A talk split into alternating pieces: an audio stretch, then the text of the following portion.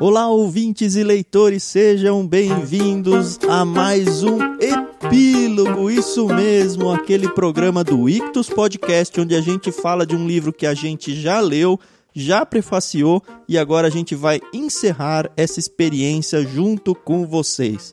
Eu sou o Thiago André Monteiro, vulgo Tan, e eu estou aqui com a Carol e com o meu filho Lucas que vão ajudar nessa tarefa deliciosa que é fechar um livro pela quarta capa. Tudo bem, Carol? Tudo bem, Thiago? Oi, pessoal, aqui é a Carol Simão. Tá sendo, tá sendo não. Foi um prazer ler esse livro e vai ser um prazer gravar esse programa porque a companhia do Lucas é sempre muito agradável. Ele é um menino que gosta de conversar, né, Lucas? Oi, eu sou o Lucas. Pra quem não sabe, eu fui o que participei lá do prefácio e da leitura coletiva no Ictus Podcast. E a gente vai falar de qual livro hoje, Lucas?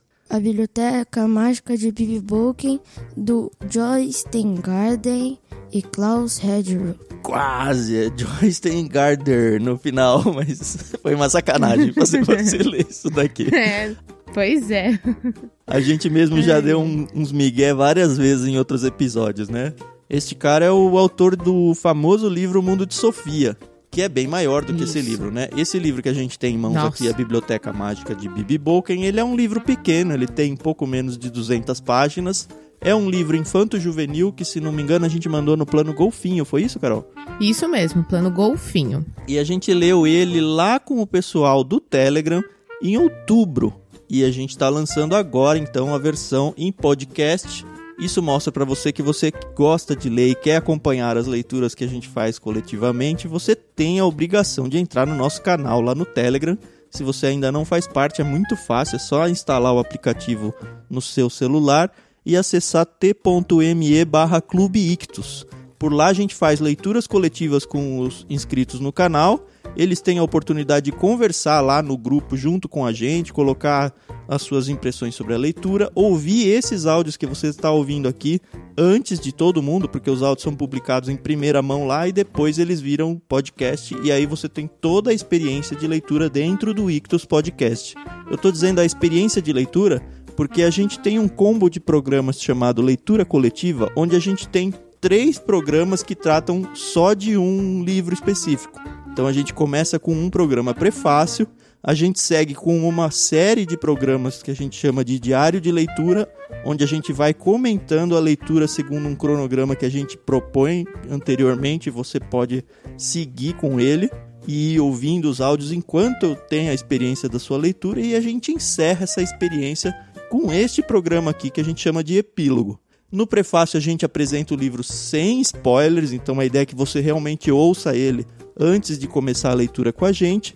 O diário de leitura, a ideia é que você leia o trecho, ouça o programa, leia o texto, ouça o programa. E aí o epílogo, com o livro lido, você ouve, porque a gente não vai ter medo de dar spoilers aqui. Então, se você está nesse programa, não leu o livro e pretende ler e não gosta de ganhar spoilers, talvez esse programa não seja para você. É melhor ir lá e escutar o prefácio. É melhor começar por ali. Agora, se você não se importa com spoiler, seja bem-vindo. Você vai ouvir aqui a gente conversando com mais liberdade sobre esse livro. Falei tanto, né? Ah, mas assim, é importante avisar o pessoal que o grupo do Telegram, ele é mais do que um grupo de discussão, porque lá estão todos os áudios de todos os livros que a gente já leu. Então, não necessariamente você tem que estar junto com a gente. Tem gente, enquanto a gente estava lendo Bibi quem estava lendo, sei lá, o Evangelho Maltrapilho. O interessante é que tá tudo lá. E fora que a cada 100 inscritos, a gente sorteia livros. E eu vou dizer no plural porque às vezes é mais de um livro para mais de um inscrito. Então, assim, só tem pontos positivos ali, entendeu? A gente não fica naquele bom dia, boa tarde, boa noite. São só coisas importantes que a gente coloca. E tem o mais importante, né, Carol? É. É de graça. É de graça, pessoal. Inclusive, quando você ganha o livro, se você é um associado, vai junto no seu kit. E se você não é associado, você não tem custo nenhum, entendeu? É lógico que você vai ter que dar um jeito de achar o seu livro em algum lugar, né? A gente tá dando a experiência para você de conversar sobre o livro, não te dando o livro. o Isso, assinante ganhou exato. isso aí no kit dele, mas você tem liberdade para comprar, emprestar na biblioteca, pegar de um familiar, de um amigo e seguir com a gente, sem problema algum.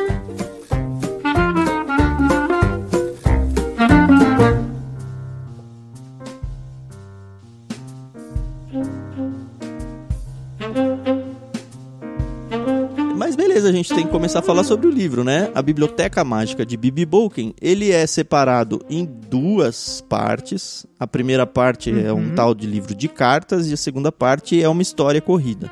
E esse livro de Isso cartas são duas crianças, dois parentes, né? Dois primos, Pré-adolescentes. pré-adolescentes, o Nils e a Berit. Eles devem ter perto dos seus 14, 15 anos, eu acho que é por aí, né? É, ela é mais velha que ele um pouquinho. Eles moravam em cidades diferentes e aí acho que a Berit, acho que ela tem que mudar.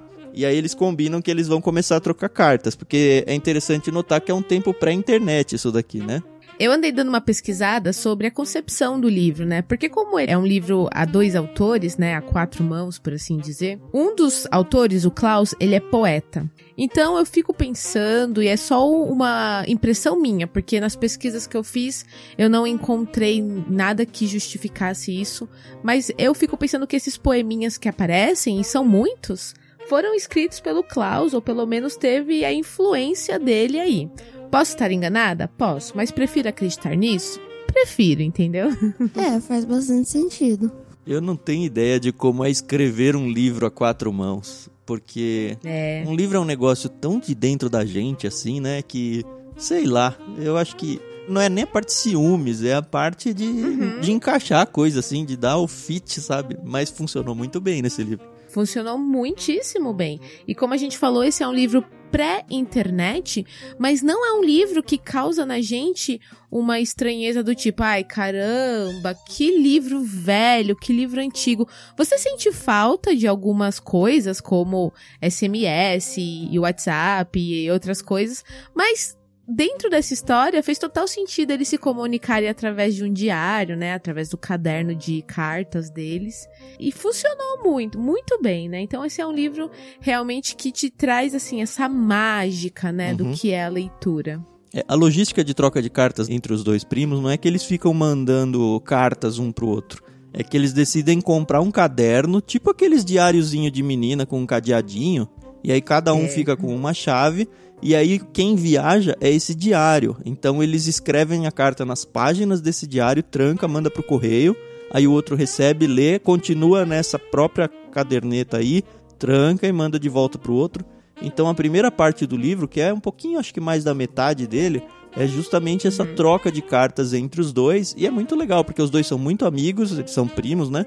E um fica alfinetando o outro o tempo todo. Você percebe que o Nils ele tem um certo ciúme da Berit, você percebe que a Berit ela tá começando a entrar na puberdade, e aí ela começa a passar maquiagem, ela começa a se interessar pelos meninos da escola nova.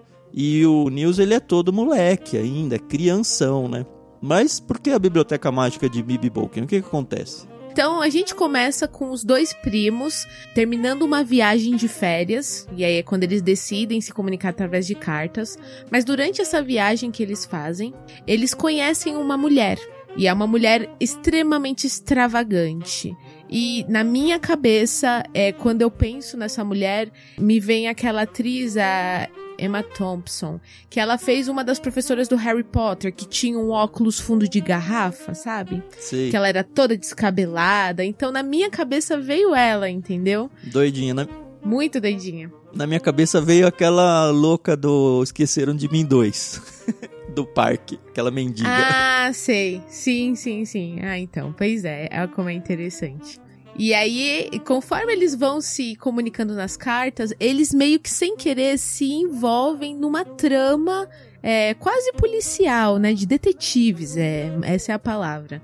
Essa mulher, essa personagem, ela se torna muito recorrente na vida dos dois primos. E essa é a Bibi Bolkin, né? Isso, eles descobrem que ela é a Bibi Bolkin e que, estranhamente, ela tem muito a ver aí com livros. Eles não, não conseguem, assim, de primeira instância descobrir o que ela tem a ver com livros, mas ela recebe muitos livros por correios. E até uma das, das vezes, a Berit, ela vai até a casa dela, invade e vê que não tem livro algum. Então, esse é o grande mistério, né? O que, que ela faz com os livros, né? Isso, isso mesmo. E eles dão algumas sugestões meio engraçadas, tipo queimar os livros para se aquecer, se ela come os livros. Porque eles percebem que chega muitos pacotes de livros na casa delas e, e nada, né? Enfim, eles vão se entrando numa aventura literária e é legal porque é muito da mente de criança. Mesmo essa parte da Uhum. poesia, que provavelmente foi o Klaus que escreveu, são poesias Uhum. bonitinhas, mas muito com cara de criança. O que, se você é um poeta ou gosta de escrever, é um, uma- um desafio muito maior de fazer alguma coisa bonita e ao mesmo tempo com cara de criança, né? Trazendo a inocência da criança. Foi muito bem executado. Verdade. E aí, dentro dessa, dessa trama, surge um personagem que a gente descobre ser o grande vilão, né? Que é o Smiley. Que ele ganha esse apelido porque ele tem um sorriso muito macabro, né? É Marcos, né, o nome de verdade dele. E aí você percebe que ele tá o tempo todo tentando roubar o diário deles. Ah, e tem uma curiosidade nesse livro que eu não sei se vocês perceberam, que esse Marcos, ele tem o mesmo sobrenome que o professor do Nils. Ah, eu não lembrava dessa, não. Nossa, eu também não. E a primeira vez que o Nils viu a Bibi Bolkin foi quando ele foi comprar o livro de cartas e ela, se eu não me engano, ofereceu Dinheiro, né? É, ela que patrocinou, né? Ele tava lá escolhendo qual livro que eles iam comprar, né? Qual agenda, diário eles iam comprar pra fazer a troca de cartas. E aí ela vê e paga do nada, assim. Eu nunca tinha visto a mulher na vida. E aí que ele fala: Nossa, aconteceu uma coisa muito estranha aqui, né? Uhum. Uma mulher veio e quis pagar esse livro pra gente. X, assim. Não faz sentido nenhum.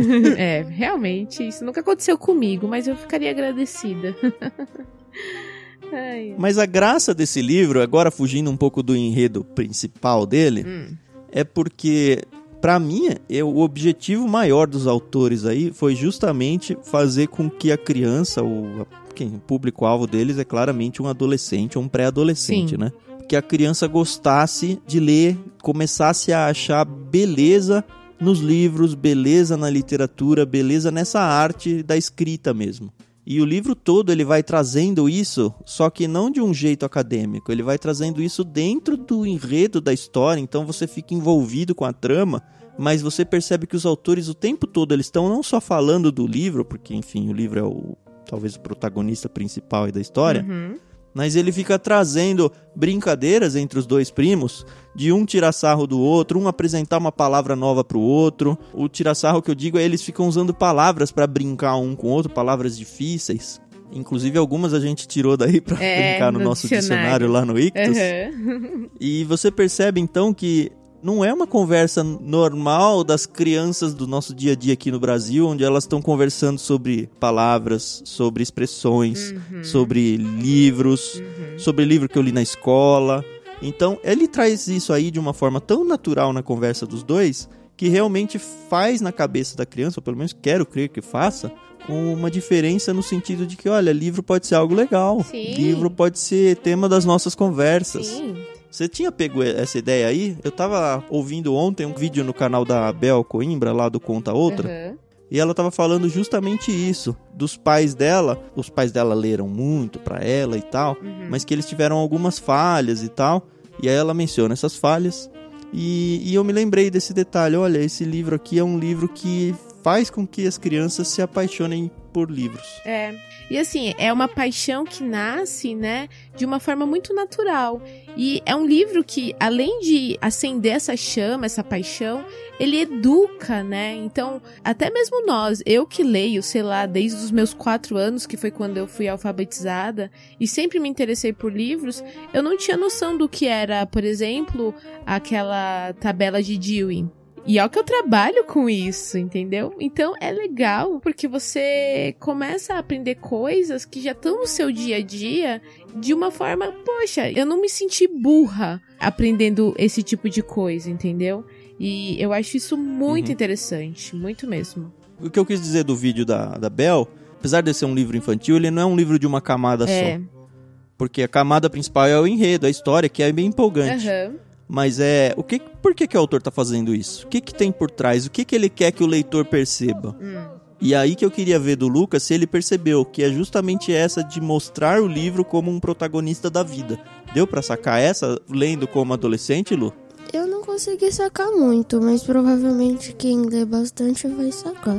Daqui a pouco você vai perceber, mas é camadas. Ah, e a história toda meio que começou quando a Barrett estava seguindo a Bibi Bolkin até a casa dela e a Bibi Bolkin deixou cair uma espécie de carta de uma amiga dela e a Barrett leu que era sobre um livro que a Bibi Bolkin tinha que não tinha sido lançado ainda. Era um livro meio que do futuro, que só ia lançar no ano que vem deles. Só ia ser lançado no ano seguinte. E aí que pega. Mas como assim um livro que ainda não lançou? e aí eles vão num sebo, acho que na Itália, né? Isso. Eles descobrem que tem o cara do sebo lá que fala: não, tem livros especiais. Eles descobrem os tal dos incunábulos, que são os livros escritos antes da época da imprensa, né? É, exato. E aí eles falam: não, mas tem livros mais importantes do que os incunábulos, que são esses livros. Aqui tinha uma seção que são os livros que ainda não foram lançados. Isso. Isso dá um nó na cabeça deles.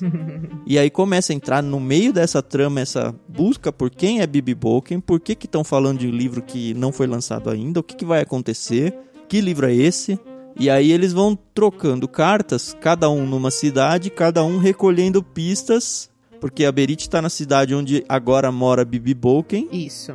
e o Nils mora numa cidade onde é, começou toda essa aventura. Ele que vai pra Itália e conhece esse sebo junto com os pais. E aí você percebe que até a ida dos pais pra Itália parece que foi algo meio encomendado, né? É. Meio forçado, justamente para que ele fosse a esse sebo. E isso tudo na cabeça de crianças. Então eles começam a criar as mais loucas teorias sobre o que está acontecendo na vida deles. Quando tudo começou, antes deles saberem muita coisa, o Nils tinha que fazer meio que uma redação da escola e ele fez uma redação sobre a Bibi Bolkin, que ela era uma criminosa, que roubava livros. Ele inventa uma história é, da ele cabeça. inventa uma história da cabeça dele falando que a Bibi Bolkin é uma criminosa. Aham. Aí depois da aula, o professor dele chama ele, ele fala: "Você tem certeza que você não conhece nenhuma Bibi Bolkin? Porque a minha esposa é amiga de uma tal de Bibi Bolkin, não é?" Isso. Elas estudaram juntos, elas eram colegas da faculdade. É exatamente isso. A trama ela vai juntando partes assim muito distantes, tipo os professores do News numa cidade, é, um cara na, o dono do sebo na Itália, que tipo eles foram pra Itália porque os pais ganharam um concurso literário, assim, coisas totalmente inusitadas que começam a se linkar Uhum. e pessoas do nada, assim, que em teoria não tem absolutamente nada a ver umas com as outras, elas começam a aparecer. É. Isso tudo vai acontecendo, a gente vai descobrindo junto com os protagonistas aí, porque eles vão descobrindo e contando empolgados um pro outro através do diário deles. E a gente tá lendo o diário junto com eles. É isso. Isso. E como bons adolescentes com a cabeça cheia de imaginação, até a realeza norueguês e alguns políticos americanos são meio que envolvidos numa trama que no final a gente vê que é apenas fruto da imaginação deles, né? Então, É, mas a gente fica naquela, nossa, criança, nada a ver. Na verdade, não é exatamente fruto da imaginação. É uma coisa que ex- tava lá, mas não adiantava nada pra o que eles estavam. Não, é legal. É justamente isso que o Lu falou. uhum. Eles começam a inventar umas teorias meio doidas, do tipo, ah, não, porque será que não tem uma biblioteca secreta escondida embaixo da construção do túnel da Noruega? Porque lá é um lugar perfeito. Quando eles construíram esse túnel, eles explodiram e construíram salas secretas. Aí eles vão criando. Eles falam, nossa, não viaja. é. Só que é legal porque a história vai levando para situações onde parece que talvez tenha exatamente alguma coisa por aí. Isso mesmo. É, é isso mesmo. Eu acho que é um dos livros mais divertidos que a gente teve a oportunidade de ler. Eu quero logo que o Lucas fale aí o que, que acontece quando os primos voltam a se encontrar lá no hotel. Eles se encontram num hotel que a mãe da Beret, acho, era amiga da dona do hotel. Hum. E lá a Beret chega falando pro Nils que tem um senhor estranho que quer falar pra eles pra comprar o livro de cartas. Aí o Nils chega na sala junto e meio que cochicha pra Beret. É o Smiley. Aí meio que ela fica toda É, porque o, Eita. o Nils que conhecia o, o, o, o Smile, né? Porque ele tava na cidade dele, a Berit tava lá na outra cidade. Isso. Aí quando eles viajam lá, chega uma hora que a Berit fala, vem pra cá, vem pra cá, e ele acaba indo. O que pra gente soou bem estranho, porque é uma criança de 13 anos indo fazer uma viagem, enfim. Mas outros tempos, né? Quando eu. no- Pra internet eu ficava na rua o dia inteiro e ninguém achava estranho. Pois é. É, seu Thiago, não é tão estranho não. Vou fazer um parênteses aqui. Tem um programa na TV Apple que mostra da cultura, um pouco da cultura japonesa. E um dos episódios mostra uma criança de 3 anos sendo mandada pelo pai dela pra ir comprar sushi do outro lado da cidade. E eu não sei qual é a cidade. Nossa. E a criança vai sozinha, agora, 2020, né, que foi gravado o, o episódio. Uhum. E a criança de 3 anos vai sozinha, atravessa a rua, passa por é, túneis e compra o sushi, pega o troco bonitinho e volta pra Que isso? É, então. Viu, Lucas? Você não sabe nem pegar o ônibus, né? É, é uma coisa muito cultural, né? Nós aqui do Ocidente, a gente realmente olha essas coisas com olhos muito estranhos, mas em certos locais isso é super comum, né? Ah, se você for ver na literatura os meninos do C.S. Lewis lá do, do Crônicas de Nárnia, Uhum. eles pegam o trem, tá certo que eles estão fugindo da guerra e Sim. tal, mas eles estão crianças, os- só os quatro, sem adultos pegam o trem pra, logo no começo do livro pra ir pra uma outra cidade e ser recebido lá pela, sei lá, se ele era parente ou não, o cara que cuida deles. Isso mas mesmo. eles fazem quatro crianças sozinhos. É. É, mas porque além deles estarem fugindo da guerra, tinha os dois irmãos que eram bem, bem mais velhos. Menores de idade, todos eles. É, isso. Mas assim, voltemos aqui à, Noruega. Ah, eu ainda não quero voltar porque eu quero indicar um, um filme que infelizmente saiu do Netflix. Mas enfim, se você gosta de ir atrás de filmes de outras formas, não fui eu que, que incentivei, tá bom? mas eu vou mencionar. É um filme chamado Maiden Trip. Maiden é Maiden mesmo. Aham. Conta a história de uma menina que fez a volta ao mundo num veleiro, eu acho, num barco. Sozinha, menor de idade. é demais. É história verídica? É história verídica, é um documentário. A menina cresceu com os pais, os pais amavam barcos e tudo, ela herdou dos pais a- a- tanto conhecimento náutico quanto o, o amor. E aí ela falou: Não, eu quero fazer uma volta ao mundo sozinha. E aí os pais meio que. Se fosse a gente, você tá louca, Né? menina. Mas os pais, principalmente o pai, né, falou: beleza, vai. ela era a pessoa mais nova a dar uma volta ao mundo. Uau. Só que ela tinha 17 anos, aí foi legal, porque a cidade dela se conformou de tal forma que entrou na justiça contra os pais pra impedir a viagem. Ai, gente. E aí os pais brigaram na justiça pra comprovar que ela tinha habilidade suficiente pra conseguir fazer isso, ganham a autorização da justiça e a menina completa 18 anos no meio da viagem, do barco sozinha. Uhum. É demais esse que filme, legal. muito legal. E aí ela dá a volta ao mundo. Maiden Trip, muito legal. É uma menina ainda, hein? menor de idade e menina. Voltando ao que a Carol falou lá da criança de 3 anos indo pro supermercado, é mais ou menos o Dani, que tem 4 anos, ir lá pra Campinas. É. O Dani não sabe nem compras. mexer dinheiro. Então, mas enfim, é, outra realidade. né? É, só pra ter noção, o menino lá de 3 anos, ele pega o troco e ele ainda compra um Pokémon pra ele. que bonitinho. É muito legal. É muito... Ainda voltou e apanhou, porque gastou dinheiro a mais, né? é, essa parte não mostra.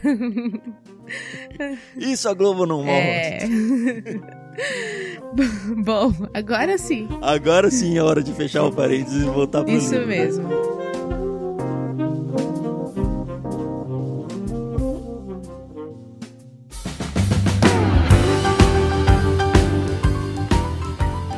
Essa parte que o Lucas mencionou já é a segunda parte do livro, Uhum. porque o Marcos ele consegue roubar dos dois. O Marcos é o Smile, Isso. né? Ele consegue roubar dos dois o, o diário e aí o Nils então vai na cidade da Berit e a segunda parte é uma narração de livro normal, assim, não é mais uma troca de cartas. Isso. E aí que as pontas vão sendo emendadas, a gente vai entendendo o que, que acontece. Eles finalmente conhecem pessoalmente a Bibi Bolkin depois desse episódio no hotel aí. Uhum. Porque e, ao mesmo tempo que eles estão investigando ela, eles têm muito medo dela. Sim. Eles chamam ela de bruxa dos livros, louca dos livros. E então são dois personagens que na cabeça dos dois eles estão tentando de alguma forma agredir eles. Um é a Bibi Bolkin e o outro é, é o Smile. É, meio que eles já tinham conhecido Bibi Bolkin pessoalmente, mas não de ficar conversando com ela. O que chegou mais próximo disso antes dele conversarem com ela foi o encontro do Nils com a Bibi Bolkin lá quando ele foi comprar o livro de cartas. Uhum. É. Mas o resto, tipo, a Berit viu a Bibi Bolkin de costas porque tava perseguindo ela. Uhum. Umas coisas assim. Uhum. E quando os dois primos, eles finalmente encontram na Bibi Bolkin uma aliada, porque eles, caramba, eles estão com medo, né, de sofrerem, sei lá, serem até agredidos fisicamente pelo Marcos, o Smiley. E aí eles descobrem que a Bibi Bolkin, ela está envolvida e sempre esteve, desde muito jovem, nessa questão de literatura, né? Então eles descobrem que o ano seguinte vai ser o ano do livro na Noruega.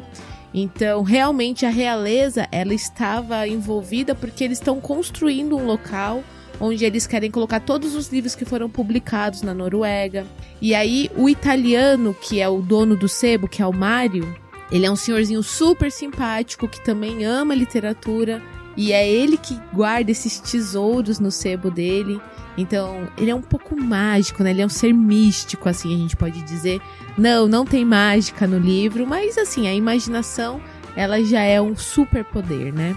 E os professores, aliás, o professor do Nils e a esposa dele também estão meio que envolvidos nisso, mas sempre de uma forma muito boa. E aí já existe até uma editora que está interessada em publicar esse livro.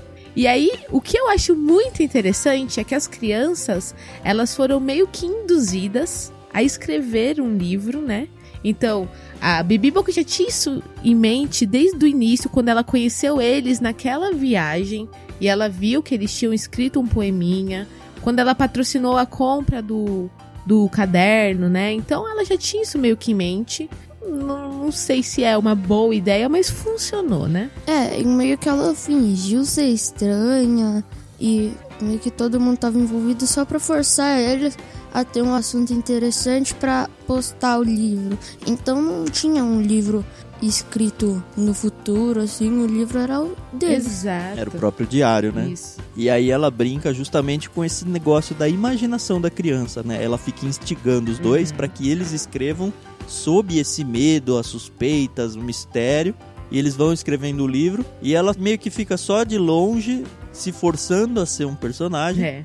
forçando os dois a criarem as mais ideias aí de teorias mesmo para colocar nesse livro. Uhum. E funciona, né? Porque ela sabe como funciona a cabeça de uma criança. O único que estava envolvido e não queria que o livro fosse postado era o Smile, que até tenta impedir, porque ele estava participando de um vídeo, acho que ia ganhar muito dinheiro se o vídeo fosse ficasse. Então, essa é mais uma coisa de camadas, filho. Mas o próprio o livro, ele acha que é muito bom e vai ganhar todo o destaque e o vídeo vai ficar lá meio atrás e ninguém vai notar, já que o livro vai ser a novidade. assim. Exatamente. Isso. Mas é, isso daí é outra coisa de camadas que eu não sei se você pegou, que é uma crítica à sociedade que começa a dar mais importância para mídias no sentido de músicas e principalmente vídeos Uhum. do que para livros, porque o Marcos representa justamente essa pessoa que quer colocar no ano do livro um vídeo promocional onde ele vai ganhar dinheiro, porque enfim, ele era o dono da produtora de vídeo, mas ele não quer dar destaque ao livro, ele quer dar destaque à mídia audiovisual. Exato. Mas agora eu fiquei uma dúvida sobre o livro. Se aquela época era um tempo sem internet, como ele fez um vídeo pra mostrar pra todo mundo assim? Ai, Carol, Carol, olha só essa geração de tá. Poxa, Lucas. E não tinha filmes na época? Ah, é tipo VHS. Isso. É, exatamente. O cinema é uma das Não artes mais antigas. É que quando eu li essa parte do livro, eu imaginei meio que um telão assim, na atualidade, Hum. passando uma propaganda. Um YouTube, né? Mas não tinha nem É, internet YouTube. ainda. Geração YouTube. É, tanto que no livro fala que ele quer passar nas televisões, né? Ele até quer contratar uma autora pra fazer o roteiro. E e ele tá em busca, que ele quer fazer uma coisa que se torne um blockbuster, por assim dizer. E não um best-seller, Uhum. entendeu?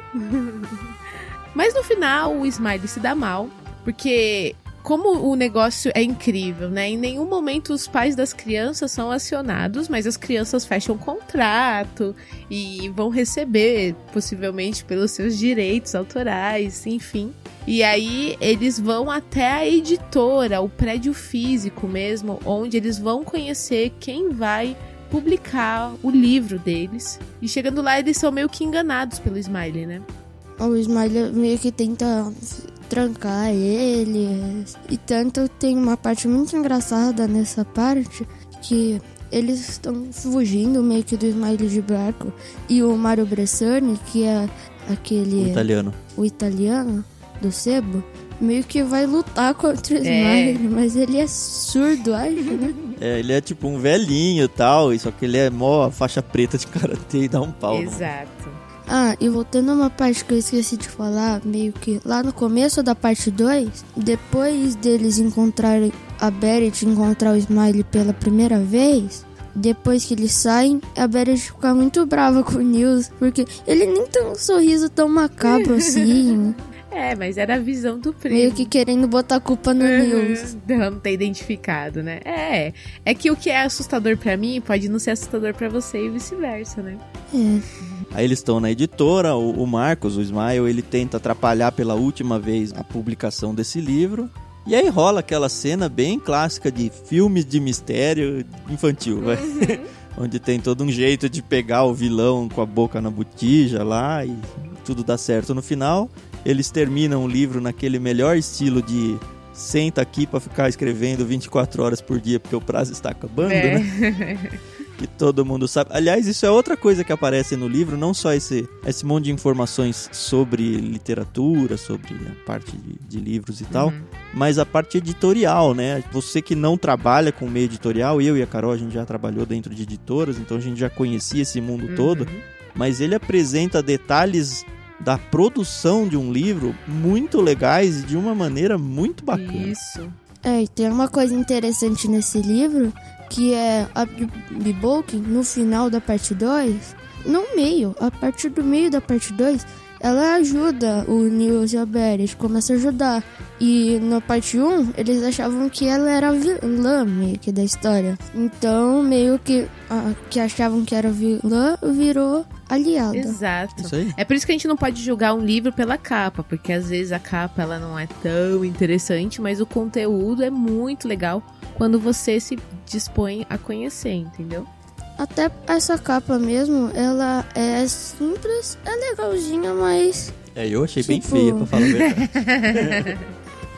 É só legalzinho assim, Mas não importa a mas capa. o livro é bem, Bem legal. legal, né? Muito bom. Bom, eu sempre falei que eu não compro livros pela capa, então pra mim tá tudo bem. Depende, as da Kozak Naif eu até comprava. É, aí é. Saudades da Kozak É.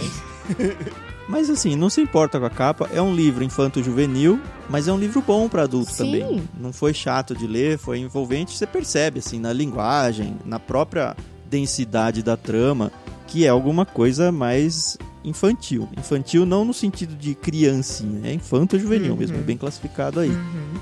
Mas é meio que, sei lá, o primeiro livro do Harry Potter, o, a profundidade literária. É, Não, não é. Porque o primeiro do- livro do Harry Potter eu li 11 páginas e já achei chato. Olha, Esse aqui já começou Ah, legal. que legal, pronto. conta isso pra Dri do É, Irmãos, é verdade. Mas vamos lá, Lucas. De 0 a 10, qual é a sua nota pra esse livro? Comparado aos livros que eu li, gostei bastante. Nota 10, Ah, acho. Nota 10, ó. Muito bom, isso aí. Daqui a alguns anos você pega, relê esse livro e aí você dá outra nota. Com certeza a sua nota vai mudar. E se você quer ouvir o livro inteiro com mais detalhes ainda, você pode ouvir nossa diário de leitura, que tem vários episódios, mas conta as páginas com bem mais detalhe. Uhum. A gente não faz a leitura dos livros aqui, até porque nós não teríamos o direito de fazer isso, né? Direitos editoriais mesmo. Mas a gente monta o cronograma de leitura, sei lá, capítulo. Nesse caso não tem capítulos, né? São só as cartas, mas de- da página tal até a página tal, e aí a gente comenta sobre a história. Nesse sentido, sim, você vai conhecer muito mais detalhes sobre essa história ouvindo o que a gente tem aí no diário de leitura. Mas, de novo, a gente não faz a leitura física assim do livro. Você precisa ler primeiro e aí depois vir conversar com a gente sobre esse trecho que a gente leu. É isso aí. Beleza. A editora seguinte, então, que publicou esse livro, ela é um selo, acho que da Companhia das Letras, né? Um selo jovem aí. Uhum. É um livro rapidinho de ler. Se você tá precisando, você é adulto e tá precisando dar uma descansada na cabeça, é um livro perfeito para isso. Sim. É livro para você levar numa viagem de férias ou mesmo para ficar em casa num momento de mente cansada. É, você vai dar umas boas risadas, você vai lembrar de muita coisa de quando você era criança. E é um bom livro para você dar de presente para um adolescente também, por que não, né? Ah, com certeza. Livros como presente são sempre uma joia. Então, se você não quer errar, dê um livro. A Renata sempre fala, ah, você é muito difícil de dar presente. Eu falo, é nada, é só me dar um livro que eu tô feliz. Pronto. Ah, mas a gente não sabe o que você gosta. Eu falei, sempre existe o selo de É. troca. Pronto, problema resolvido. ai, ai. É, então você dá um vale-compra na Saraiva, alguma coisa Não, vale assim. compra é chato. Você dá um vale compra é a mesma coisa que você dá Dinheiro. dinheiro. Melhor que dê dinheiro, porque aí eu posso usar em outro lugar. né? Pronto. Mas enfim, a ideia é que, olha, a pessoa sabe que eu gosto de livro e ela se preocupou em escolher um livro que ela acha que eu vou gostar. É verdade que no meu caso você tem grande chance de me dar um livro ou que eu não gosto ou que eu já tenho. Isso aí. É, tipo, teve uma vez que a mamãe deu um livro pra você que você gostou, mas você já tinha. Em outra edição, mas tinha. Aí você foi lá e. Troquei Trocou. por um livro legal que eu não tinha. Aí, ó. E foi muito bom o presente. Pronto. Bom, é isso. Você ficou aqui com a gente, a gente passou principalmente na espinha dorsal aí do livro. E fica o convite para você ler esse livro, seguir aí nessa experiência que a gente criou para vocês e seguir nos próximos livros que a gente vai ler, né? Lembrando que nessa série aí de leitura comentada já se passaram alguns livros interessantes e bem diferentes, né? A gente já leu Morte no Nilo, da Agatha Christie, que aliás vai virar filme esse ano, né? Sim! Vai, a Carol tá toda empolgada pra, pra ver. A gente já leu o Evangelho Maltrapilho, que é um livro cristão do Brennan Manning.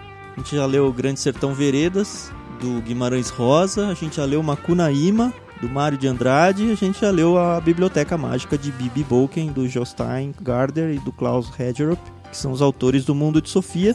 E vamos ler agora no início de 2021 Os irmãos Karamazov. isso aí, o Tijolaço, os irmãos Karamazov de Dostoiévski. Então, assim, tem leitura pra todo tipo. A gente leu aqui um livro infanto-juvenil e agora tá lendo Dostoiévski. Ah, e uma coisa que eu gostei bastante desse livro é que teve uma cena, um- umas partes, que eu imaginei meio que uma cena de escura, mais de mistério Deu um mesmo. medinho, né?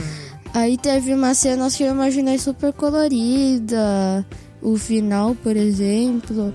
Ó, um cineasta surgindo aí. Aí, ó. Ó, Steven Spielberg se cuide. É isso mesmo, o legal do livro é essa imaginação, né? Porque no filme você tá refém do que o quem construiu o livro fez pra você. Então a imagem já é entregue pra você.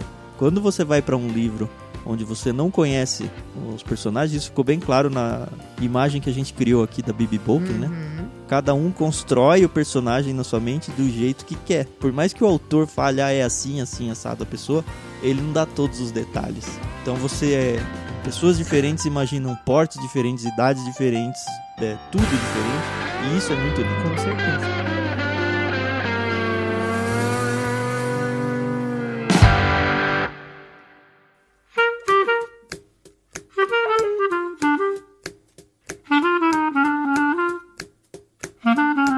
Então tá bom, se você seguiu com a gente até aqui, muito obrigado pela sua audição. Não se esqueça que nós temos vários outros programas lá no Ictus Podcast que não falam só sobre um livro específico. Tem entrevistas, tem histórias que a gente conta, tem bastante coisa. Você pode conhecer tudo em ictus.com.br. Lembrando que Ictus se escreve I-C-H-T-H-U-S. Então tem dois Hs, tá bom? ictus.com.br. Nós também temos um clube literário com planos infantis e planos adultos, onde você recebe é, um kit literário na sua casa todo mês.